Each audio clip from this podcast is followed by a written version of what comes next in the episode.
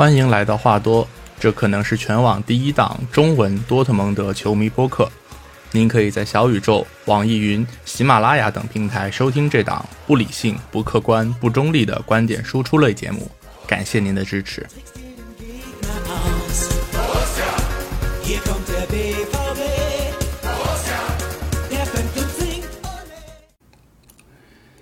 啊，大家好，欢迎来到最新一期的话多，我是 Steven。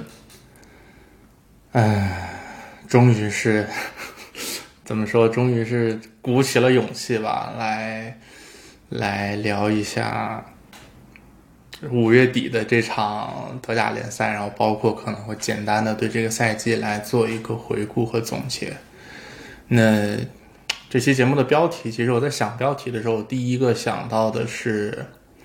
呃，王菲的那首《蝴蝶》里面非常著名、非常经典的那一句“蝴蝶飞不过沧海，没有谁忍心责怪”，这个词儿最早被用在足球领域，应该是二零一二年欧洲杯，当时当时央视的解说刘佳远，呃，用的用的这句歌词。但是，呃，放在这儿，我觉得一个是有点太老套了，再一个这歌词有点太长了。那很快我就想到了，同样是这首歌里面后面的一句歌词，就是现在用的这个标题“等不到天亮，美梦就醒来”。我觉得，嗯，这个赛季争德甲冠军的这个事情，好像起码对我来说就像是一个美梦。我，我，我，我，对吧？我上一期那个碎碎念也讲了，就是我在出发去去参加那个线下的观赛活动之前，我就已经把。夺冠的那期节目的文案都已经写好了，就像是做了一场关于夺冠的美梦，标题也都想好了，就是那个那句多特蒙德的球迷的经典的球迷歌曲《Wir wir Deutsche Meister》。呃，对，那现在这个很遗憾，美梦这个美梦最终还是醒了，然后也是沉淀了一段时间吧，中间还。沉淀了几周的时间，中间还听了这个，呃，我的朋友刘亦菲老师在《从球说起》上作为多特蒙德球迷做客的一个分享，稍稍的得到了一些开解。对，那行，前面说了一些没用的，然后我们现在来进入这期节目的正题。我们先来说说最后这场对美因茨的这个比赛吧。呃，对这场比赛简单的下一个定义就是多特蒙德活该拿不到德甲冠军。就这场对美因茨二比二的这场平局，就纯纯是多特蒙德活逼该，自己全责拿不到德甲冠军。我们看一下这场比赛大概经过啊，就一上来啊，对吧？借着主场之势，然后又是马上要夺冠的这个气势，气势如虹，结果嘣儿让人偷了一个这个角球的这个定位球破门，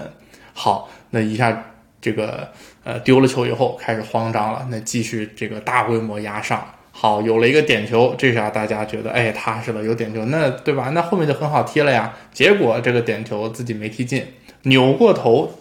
点自己点球没进，扭过头又被别人偷了一个反击，那零比二落后没有办法，就只能对吧？孤注一掷，疯狂的压上进攻。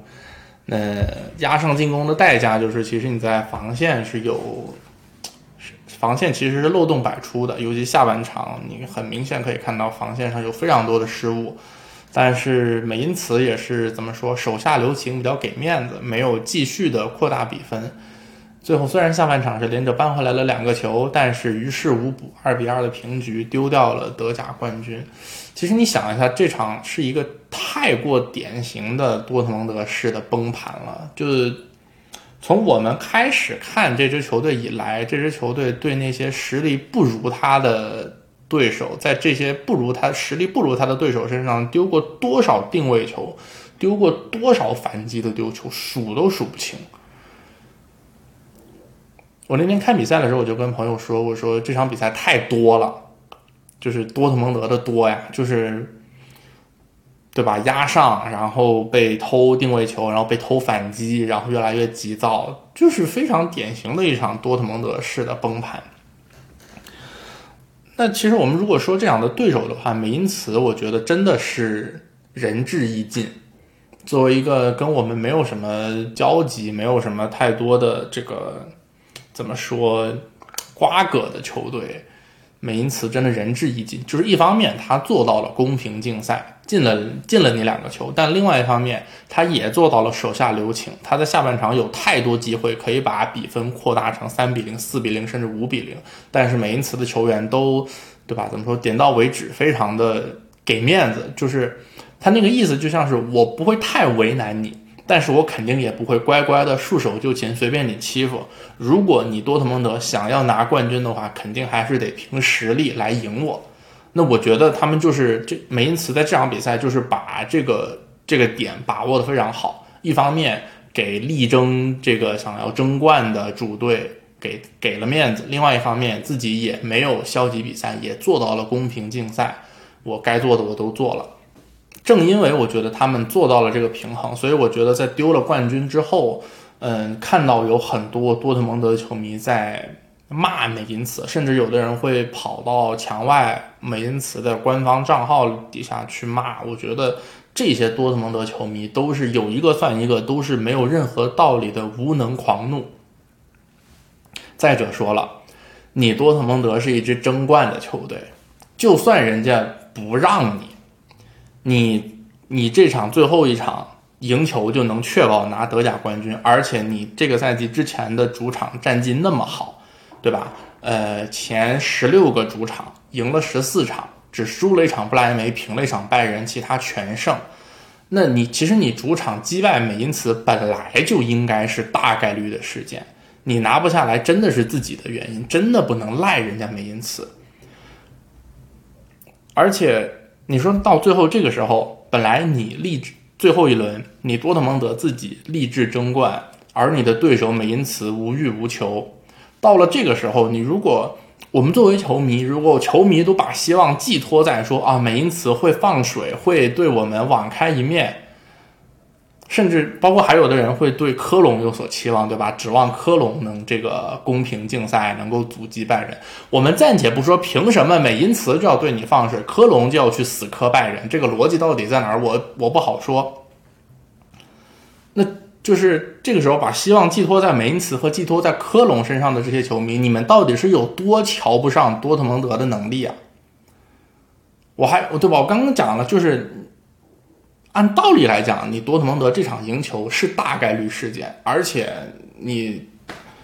你理应把这个主动权掌握在自己的手里，而不是说指望对手给你放水。就这个这个先后的逻辑顺序是不对的。我觉得在最后一轮这样的情况下，当你把希望寄托在美因茨放水，而不是寄托在多特蒙德能够大发神威的时候。你就已经输了，嗯，对，所以就是，嗯，我我我觉得大家去批评甚至是辱骂美因茨，我觉得是完全没有道理的。最后这场二比二，嗯，美因茨仁至义尽，最后拿不下来，真的完完全全是多特蒙德自己的问题。那么为什么拿不下来美因茨？我在赛后看到有大量的网友。注意，我这个地方用的是网友，不是球迷，因为我不太好判断那些去留言的人到底是不是多特蒙德球迷。我觉得可能有相当一部分是梭哈多特蒙德，然后输急了眼的赌狗。就我看到大量的网友在多特蒙德的微博啊，然后包括 B 站啊，对球队和球员进行疯狂的辱骂，说你们就是不想赢，你们就是扶不上墙，什么什么之类的。哎，拜托大家动一动脑子，怎么可能不想赢啊？天底下最想赢球的就是这帮场上的这帮球员吧？你想，如果到最后真的夺冠了，我们作为球迷，那最多就是高兴一下，我们得不到什么货真价实的好处，但是对于这些队员来说，他们有货真价实的荣誉可以收获，他们有货真价实的奖金可以收获，所以球队一定是想赢的，不可能不想赢。但是我觉得，恰恰就是因为球队上下太想赢了，所以在这场对美因茨的比赛里，你能很明显的看出来他们的慌张，他们的手足无措，他们全身肌肉发紧，然后发挥不出平时应有的水平，大脑一片空白。我不知道大家有没有，就是自己踢过球啊，就是我自己，我我自己踢球水平很差，但是在学生时代，反正也还是比较活跃的，在什么班里啊，包括在进了大学，在学院的这个球队里踢球。当然，我肯定水平不水平不够，打不了主力，但是每次能够呃替补上场的时候，那个也是很很紧张、很激动的，想着。因为我也是踢后卫的，我想我操，那就是这个要上来帮助球队守住胜果呀，如何如何？那个时候是会觉得紧张，然后身体使不上劲儿，大脑一片空白，然后就是在场上可能会像没头苍蝇一样瞎跑。我自己是有这个体验的，所以嗯，能能看出来，就是有一些球员，或者说大多数球员，他们都显得有一些慌神儿。对，就是我觉得这个可能是所谓冠军气质缺失的一个一个体现。有的人可能觉得这个冠军气质这个东西是一个玄学，但是我确实真真切切的觉得这个东西是存在的。我们看现在的这支多特蒙德队里拿过，呃，怎么说？作为比较重要的主力身份拿过五大联赛冠军的，现在队里面只有四个人，分别是聚勒、胡梅尔斯、莫尼耶还有埃姆雷詹。只有他们四个人。如果把标准稍微放宽一些，那阿莱在阿贾克斯拿过荷甲冠军，然后阿德耶米在这个呃萨尔斯堡红牛拿过奥地利的冠军。那当然，其实还有马伦，他在一七到一八赛季的时候是跟着埃因霍温拿过德甲，但是那个时候他只是刚刚进入一队的一个边缘人，他一个赛季出场时间可能只有几十分，加起来只有几十分钟，太少了，我们就不算了，好吧？那也就是说，现在在队里。拿过欧洲顶级职业联赛冠军的，有这个经历的只有六个人。这六个人里面，除了莫尼耶他在赛季后半段因为受伤淡出了主力阵容以外，另外五个人在赛季末这个冲刺阶段，他们在场上拿出来的表现都是放在队里非常非常出色的。我觉得这个不是一个偶然现象，就是那些。呃，有冠军经验的球员，他更知道，相对而言，他更知道怎么在这个争冠的关键时刻去调整自己的状态，然后保持自己心态的一个平和，然后能够更好的承受来自四面八方球迷的、媒体的、球队的各方面的压力。他知道怎么更好的去承受。我觉得这个就是所谓冠军气质的一个体现。我觉得，呃，当然就这么说，可能。对于那些没有拿过冠军的球员来说，像一个恶性循环，因为，对吧？按照这个逻辑讲法的话，就是你拿过冠军，你后面想要再想要再拿就会更容易，因为你知道怎么做。那对于那些从来没有拿过冠军的球员来说，那他们这个拿冠军的第一次拿冠军的这个难度就会越来越大。听上去，对于这些没有冠军经验的球员来说，像一个恶性循环，但是。你捅破这层窗户纸去拿到你第一个重大冠军的这个过程，真的非常非常的重要。那很遗憾，我们今年没能捅破这层窗户纸，而且，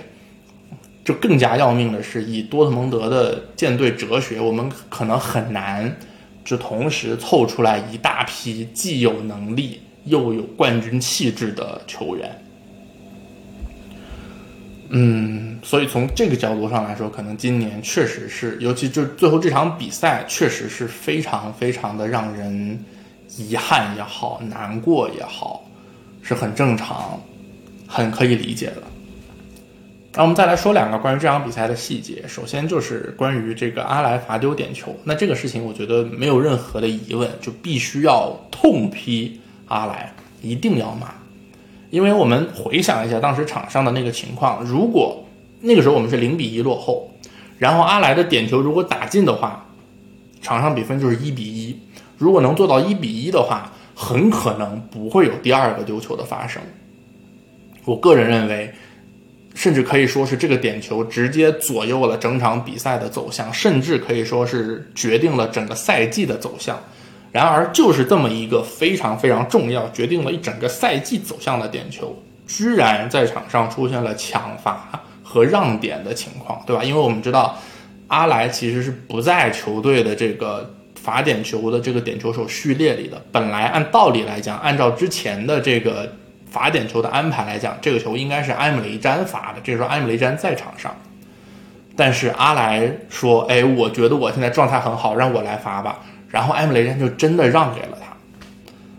那这个时候，因为我们想一下，上一次出现这个让点球的情况是在赛季，我想倒数第三轮还是倒数第四倒数第四轮，对吧？打狼堡那场比赛，那场是因为已经。锁定大胜了，然后阿德耶米梅开二度，然后呢后面球队拿到一个点球，那说行让阿德耶米来罚吧，罚进了能凑一个帽子戏法。那我觉得这样的让点其实也就算了，但是在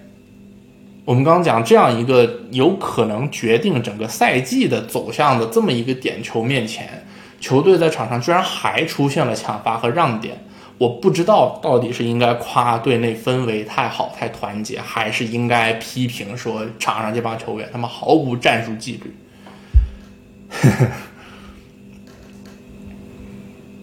但是话又说回来啊，就是，嗯，阿莱踢丢了这个点球，抢罚踢丢了这个点球，毫无疑问是应该要严肃的、认真的批评，但是。如果说没有阿莱在赛季末这段时间的神勇发挥的话，其实对吧，我们也很难说把这个夺冠的悬念坚持到最后一轮。而且不要忘了，阿莱是这个因为癌，因为睾丸癌的原因缺席了上半赛季的比赛，他是一直到呃冬歇期回来以后第一场打奥格斯堡，他才复出的。那么在这样一个艰难的前提之下，然后火线复出取得了这么一个嗯下半程的这么一个成绩，我觉得就我个人来讲是很难对阿莱太过苛责的。嗯，另外我想说的是，或许这个点球没进，可以稍稍的宽慰大家一下，就是可以稍稍的缓解一下大家对波鸿那个点球没给的那个不满。对吧？很多人会觉得说，对波鸿的那个明显的点球没有给，直接影响了这个赛季的德甲争冠。但是，那现在来看，对吧？就反正给了你点球，你也未必能踢进，所以可能可以稍稍的宽慰一下 大家，让大家不再不要对波鸿的那个点球那么的耿耿于怀。因为，呃，我们在上一期节目也讲了，就是 这个点球固然是一个，呃。负面的因素，但是更多的是那场比赛对波鸿的那场一比一的比赛，确实是球队发挥不尽如人意，确实是踢得不够好。那在这个基础之上，就如果你球队的发挥足够好的话，其实你是不会给裁判一个用点球判罚来决定你的比赛结果的机会的。嗯，对。这是这是对美因茨这样的这个点球，然后另外一个我想吐槽的是布兰特的比赛态度，这个我想很多人都有跟我有同感，就是布兰特在最后这场比赛拿出来的表现可以说是灾难级别。那上半场有一个对吧非常好的机会，他可以可以传球，或者说他应该传球，但是他选择了自己打门没有打进，这也就罢了。但是真正让我完全没有办法接受的。是他在下半场的那次早早的放弃了回追，选择要一个界外球的那个球。呃，如果你看了那场比赛，应该对这个镜头很有印象。我忘了具体是哪一分钟，因为啊，因为我对吧，我我在室外看的，他那个屏幕不是特别的好，我没有太看清楚时间。但是反正肯定是下半场，我对那个球印象非常深刻，就是球在往边线跑。球在往边线滚，然后布兰特如果他紧追两步的话，他周边也没有什么太多防守队员。如果他紧追两步的话，是完全可以把这个球追上的。但是他早早就不追了，然后选择把那个球让出去，要了一个要了一个界外球。那个那个镜头真的是看多火冒三丈。我觉得可以说，就这样一个这个球可以说是布兰特这个人他的。精神属性的一个缩影，就是我觉得布兰特的技术能力，他的天赋，其实是，呃，我觉得我们应该是有目共睹，没有话说的。以他的技术，我觉得其实不应该只是现在这个成就，但是他的求胜心和心理素质，我觉得都是非常大的问题。这个应该也不光只有我这么认为，我想可能很多球迷都跟我有类似的感受。我们可以想一想。贝林厄姆、哈兰德这些嗯，过去一两个赛季、两三个赛季，我们看着他们成长起来的这些国际足坛真正的顶级年轻球员，他们在场上所展现出来的这种比赛态度，展现出的这种求胜心是什么级别？那甚至都不用看，不不看哈兰德，我们就看看阿德耶米。阿德耶米他虽然是一个顶在前面的边锋，但是其实阿德耶米。比赛的责任心非常好，他会有大量的长距离的回追防守，他的求胜心其实也是非常强的。那相比之下，你再看看布兰特，他在场上拿出来的这种比赛状态，我觉得真的就是怒其不争，我很难不对布兰特怒其不争。有一点让我想起来阿扎尔，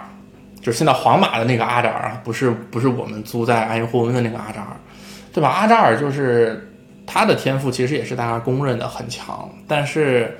嗯，我不太清楚具体是出于什么原因，反正就是，嗯，在高峰期展现出了很高的水准，但是我觉得就是那种求胜心或者说进取心的欠缺，导致他没有走向他的职业生涯没有走向更高的高度。所以我觉得布兰特其实像一个德国版的阿扎尔，当然他的高峰期可能没有阿扎尔那么强，但是我觉得毫无疑问也是被自己的这种个性性格限制了他职业生涯的高度。那我现在只希望布兰特能够不要像阿扎尔那样堕落的那么快，嗯，祝他好运吧，希望他，对吧？因为我们现在也知道。布兰特在这个赛季末跟球队续了约，然后罗伊斯虽然也续了一年，但是现在很明显的一个信号就是，呃，罗伊斯在场上的这个战术作用会越来越多的向布兰特转移。那他布兰特会在球队的进攻中扮演一个更加重要的角色，所以，嗯，对他来说是一个是一个考验，希望他能够，呃，通过这个考验，不要像阿扎尔那样堕落的那么快。嗯，好，这场对美因茨的比赛说完，我们来快速的回顾一下过去的这个二零二二到二三赛季。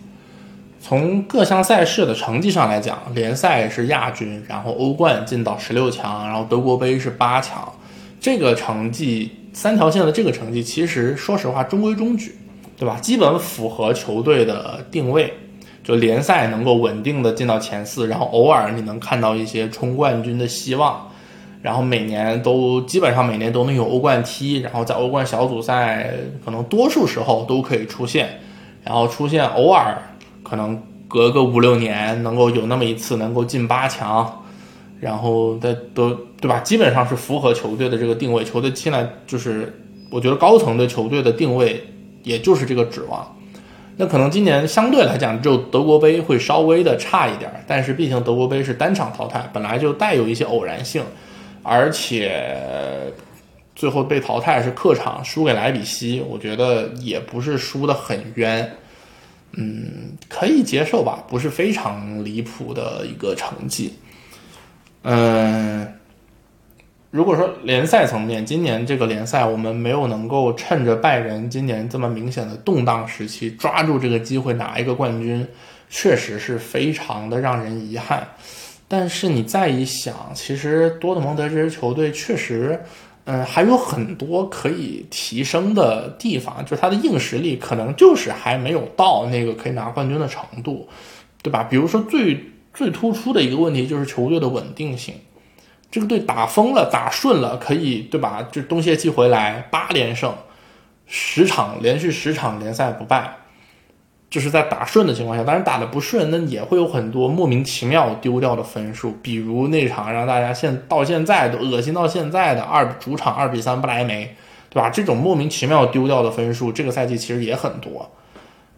然后稳定性，另外一方面，球队在主客场的差成绩差距也非常大。联赛十五呃主呃联赛的主场十五个主场能赢呃十七个主场能赢十四场。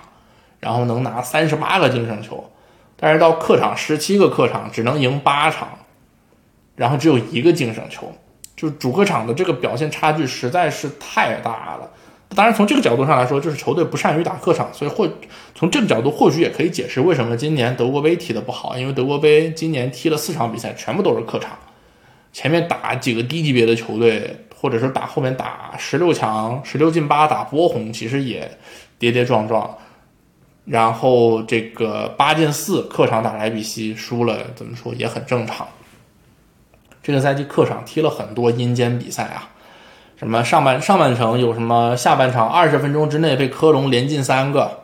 然后还有上半程的最后一世界杯之前的最后一轮被半场被门兴干进去四个，还有去年中秋节那天被莱比锡全场压制吊着打，一点机会都没有，输零比三。然后再包括到了赛季末被大家耿耿于怀，三比三斯图加特，还有一比一波鸿这两场平局，我刚刚讲的这些阴间比赛全部都是在客场踢出来的，就是你客场踢的这么客场能力这么差的球队，可能确实是不太不太配得上争冠。我说实话，那当然除了这个怎么说这些缺点或者说有提高空间的地方以外，我们多少也能看到一些积极的信号。比如说，呃，在下半个赛季，我们看到了马伦和贝，呃，不是贝伦，马伦和阿德耶米这两个边路都打活了。同时，阿莱的复出，三个人凑了一个前场三叉戟。事实证明，这三个人在德甲赛场还是非常有威力的。所以，如果今年夏天能够再给他们一个完整的夏训，对吧？因为去年是阿莱来了没两天就查出来得癌，然后就就离队了。所以，如果今年能够给他们一个完整的夏训，让他们再好好的熟悉一下、磨合一下，或许我们在新赛季还可以继续期待他们能够有所发挥。那下个赛季的挑战，可能最重要的一个就是贝林厄姆离队，他在球队中场的这个作用非常重要，需要有人来填补。那目前来看，可能还真从这个转会市场的这些传闻来看，可能还没有一个非常明确的，呃，能够顶替贝林厄姆的一个人选。那同时，另外一方面，今年夏天拜仁肯定会加大力度对他们的一些薄弱位置进行补强，比如现在已经官宣了莱比锡的后腰莱莫尔，然后可能很快也会宣布格雷罗，然后可能还有中锋位置上肯定也会再有补强。所以在拜仁加大力度补强了这个前提之下，我们明年还能不能有今年这样好的机会也不好说，这些可能都会在很大程度上影响我们在下个赛季的这个前景。呃。对，那下个赛季再说吧。这是联赛。至于说到欧冠的话呢，其实就是完全是另外一个舞台了。我们知道德国足球现在，德国足球现在这个尿性，就是从德甲联赛到德国国家队，都在他们的竞争力其实都在下降。德甲联赛内部越来越多的球队开始满足于卖人赚钱和自娱自乐。当然，这个风气讲难听一点，可能是以多特蒙德为首。带坏了，在一定程度上带坏了德甲联赛的这个风气，对吧？那德国本土这些球队、这些球迷，他们什么尿性，我们太知道了。五十加一这个是不可能打破的。然后海外的这个开发呀、商业开发什么这些的，也是不愿意搞的。反正本土球迷每周都有便宜的、便宜又便宜又热闹的联赛看就够了。反正他们也不在意这个到了欧冠怎么样。那久而久之，你就会发现，像。多特蒙德在德甲联赛非常拔尖的球队，到了欧冠以后啥也不是。小组赛对今年小组赛对吧？对曼城，你能看出来曼城没有尽全力，曼城在慢慢悠悠的给你踢一平一负，OK 可以接受吧？毕竟人家曼城是联赛冠呃欧冠冠军。小组赛另外两个对手是塞维利亚和哥本哈根，塞维利亚和哥本哈根两支球队在上半个赛季都经历了非常大的动荡，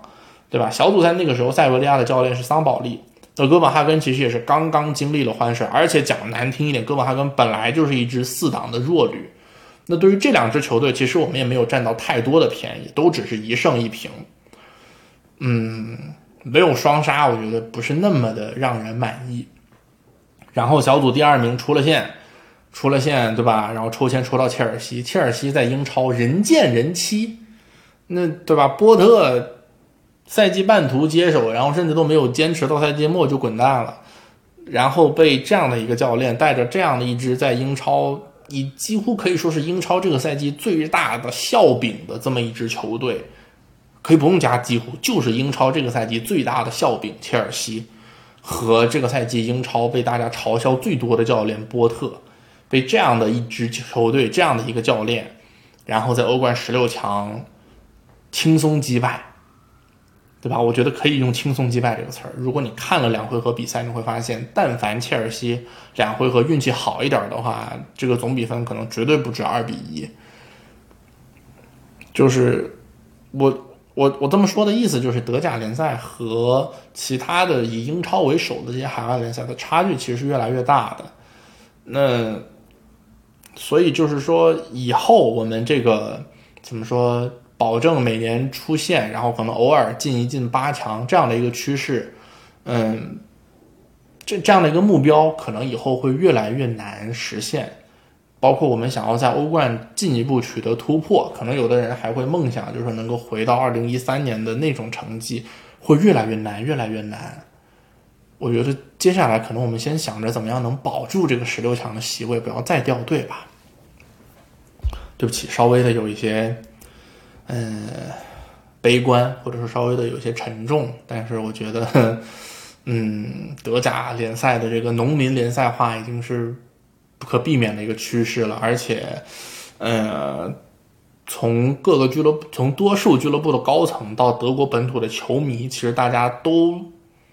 嗯，怎么说，乐于继续让德甲联赛扮演这么一个农民联赛的角色。那我们作为并没有决策权，也没有什么表达资格的这个海外球迷，可能只能学着接受。对，就是这样。嗯，然后最后一部分我们会。怎么说评个奖吧，或者说选一些什么最佳球员什么之类的。首先，呃，这个话多，二零二二至二零二三赛季最佳球员奖，我会把这个奖颁给阿莱。嗯，阿莱来的时候，大家对他其实期望很高，对吧？因为毕竟他顶替的是哈兰德，但是来了没几天就得了癌症，大家都以为那。花这么大价钱买过来的前锋，你说得癌就得癌，那大家都以为这个赛季就完蛋了。但是没有想到的是，他只休息了半年就火线复出。我觉得他的复出可以说是给球队在下半程的这个反弹打了一针强心剂。那阿莱这个赛季打了十九场德甲联赛，然后贡献了九个进球、五个助攻的这个数据，我觉得可以算得上是高效。呃，因为德甲联赛今年的金靴菲尔克鲁格好像也就十十六个球吧，好像。就如果阿莱没有上半上半赛季得癌的那个事情，如果他这个赛季有一个更高的出勤率的话，以他这个效率，其实完全有可能争夺德甲金靴的。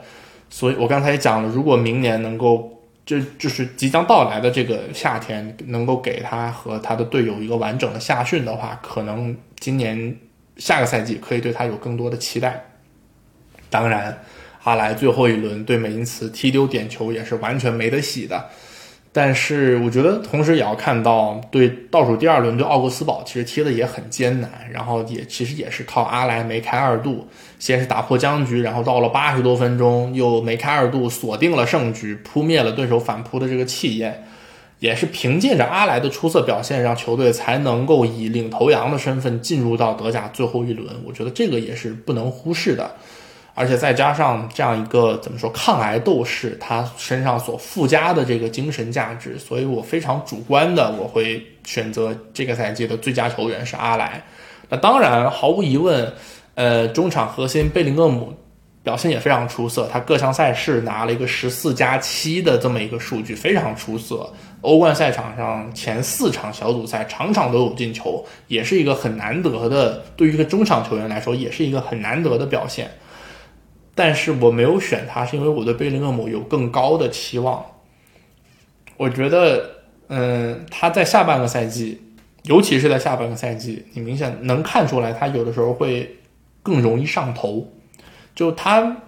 我对他的期待应该是一个把整个球队的中前场串联起来、盘活起来的这么一个角色，但是我觉得他没有太能做到这一点，有的时候会，呃，陷入单打独斗，或者说有的时候会有一些巨星球，就是比如丢掉球权以后，他会在原地甩手啊、抱怨啊什么之类的。我觉得这个，嗯，没有在这方面没有达到我对他的期待，所以。嗯，还是主观性非常强的，把这个最佳球员给了阿莱，而不是给了贝林厄姆。呃，然后说到最佳引援，最佳引援我选的是瑞尔森和聚乐。那瑞尔森，对吧？他是东歇期从柏林联来的，五百万，五百万加强了本方的边后卫位置，同时也在一定程度上削弱了这个欧冠的竞争对手。瑞尔森在球队这半个赛季兢兢业业、勤勤恳恳，作为一个多面手，既能打左后卫，也能打右后卫，精准的补强了球队最弱的边后卫的位置。我们在上一集其实也讲过，就是瑞尔，我觉得瑞尔森这笔引援对球队在二零二三年的这个强势反弹起了一个非常重要的作用。如果不是有瑞尔森的话，可能我们下半个赛季就是下半赛季，你想象一下，以沃尔夫、格雷罗。帕斯拉克、莫尼耶这帮人，他们的出勤率和他们在下半赛季展现出来的水平，嗯，我觉得是非常堪忧的。就如果没有瑞尔森的加入，我们可能很难打不出八连胜这样的一个成绩，是吧？我觉得是一个非常朴实无华的球员。就你要说他有多么的出彩，像巅峰期格雷罗那种一个人可能可以闪转腾挪，然后送出妙传的这个边后卫，他肯定不是。但是我觉得他这半个赛季的表现可以说对得起球队在他身上花的每一分钱，就是性价比非常高的一个球员。那同理，我为什么要选聚乐？当然也是因为聚乐的性价比非常高，对吧？免费的从拜仁搞过来一个当打之年的德国国脚，当然他的约优点和缺点都非常明显。但不管怎么说，是一个正牌的德国国脚中卫，这个是毫无疑问的。而且他给球队带来了一些所谓的冠军经验。可以预见的就是胡梅尔斯现在又续了一年，然后等胡梅尔斯有一天呃退役或者离队以后，聚乐毫无疑问会是球队后防线上的领袖。目前来看，聚乐的这笔免签交易，我觉得还是挺划算的。